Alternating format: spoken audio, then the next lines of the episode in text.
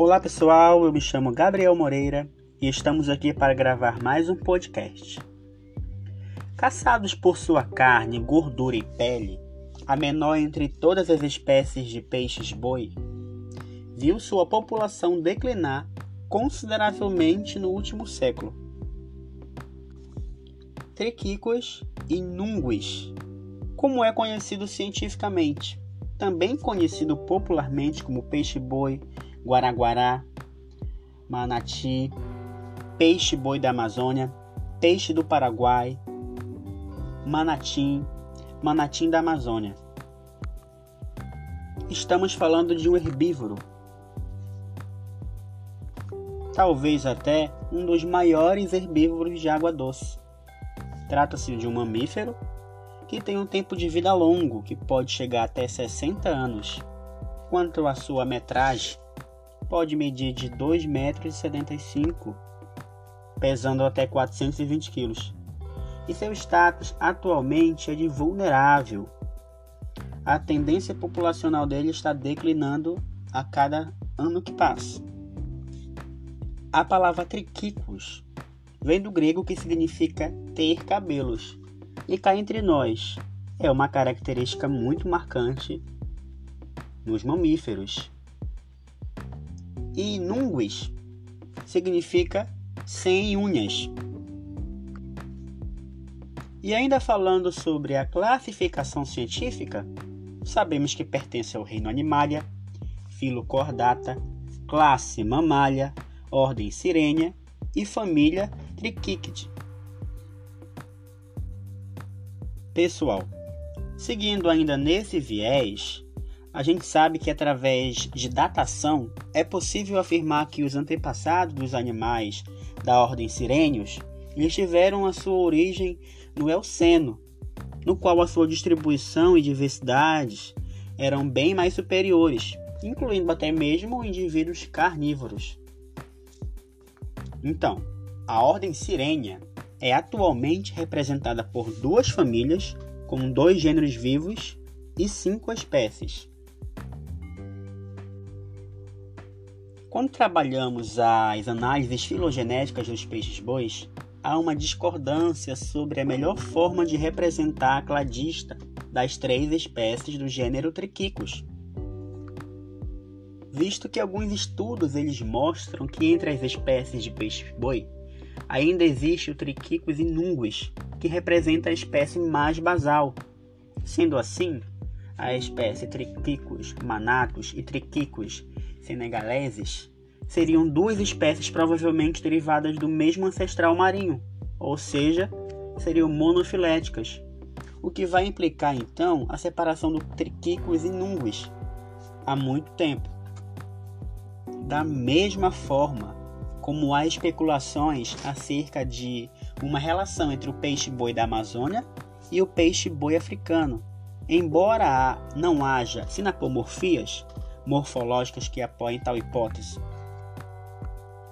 Então, galera, ainda falando um pouco da biologia desse animal, a gente sabe, como foi falado anteriormente, que ele possui um peso igual ou maior a 480 kg e o seu comprimento já pode atingir de 2,75 metros a 3 metros de comprimento, sendo considerado a menor espécie da ordem Sirenia. Isso estamos falando da menor espécie. Dentre suas características marcantes está, como já foi dito também, a ausência de unhas nas, nas nadadeiras peitorais, a presença de mamas próximos às axilas e manchas brancas na região ventral, que serve ali como identidade para cada indivíduo. Essas manchas predominam, mesmo tendo a pele variando predominantemente de cinza a preto. Quanto à sua pele, ela é ondeada e enrugada, com, com dobras profundas ao redor da cabeça, na junção das nadadeiras e na base da cauda. É um bebê muito fofo, vamos concordar. A qual também possui uma espessura entre 8 e 16 milímetros cobertas por pelos finos. sendo mais numerosas nas nadadeiras. Essa espécie Triquicus inunguis, ela tem lábios de textura grossa e com numerosas cerdas queratinizadas, mais rígidas na região interna desses lábios e direcionadas ventralmente. Tal espécie de Triquicus inunguis, ela é classificada como celodonte quando a gente vem analisando a fórmula dental desses animais, sendo seus dentes molares paralelos à margem da língua, que é muito característico de herbívoros para a maceração de fibras duras. Ao nascerem, possuem incisivos que permanecem submersos na gengiva. Logo, eles não são funcionais. Tendo em vista os dentes molares, estes, quando desgastados, são substituídos por outros, de maneira que as fileiras de dentes são estimuladas pelo processo de mastigação a se moverem aproximadamente 1 milímetro por mês ao longo de toda a vida desse animal. Além disso, essa espécie conta com aproximadamente 50 vértebras agrupadas em 6 cervicais, 17 torácicas, 3 lombares e 24 caudais. Os ossos pélvicos, nesse caso, são ausentes. Falando um pouco sobre o ciclo de vida e reprodutivo desses animais, essa espécie ela se reproduz sazonalmente, tendo um longo período reprodutivo que está intimamente relacionado às estações chuvosas da região amazônica.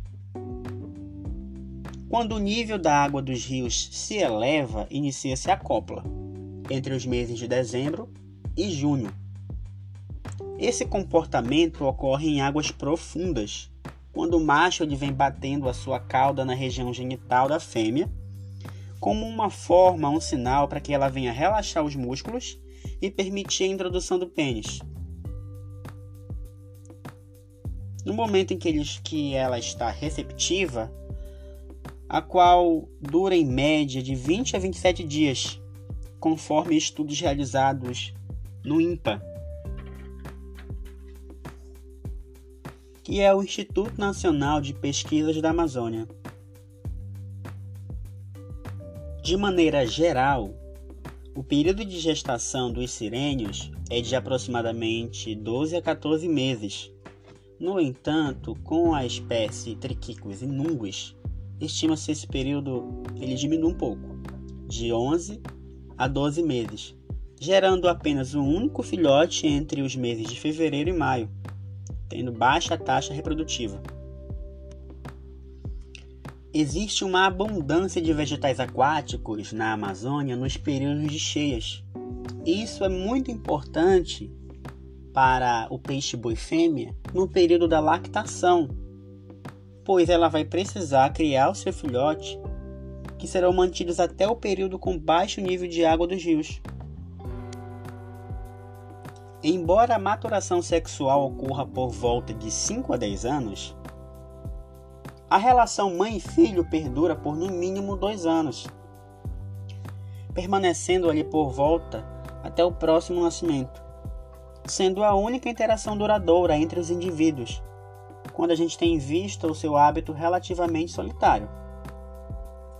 Pessoal, por hoje é só. Em um podcast não é possível falar de todas as características dessa espécie maravilhosa. Desde já eu agradeço a atenção de cada um e até a próxima.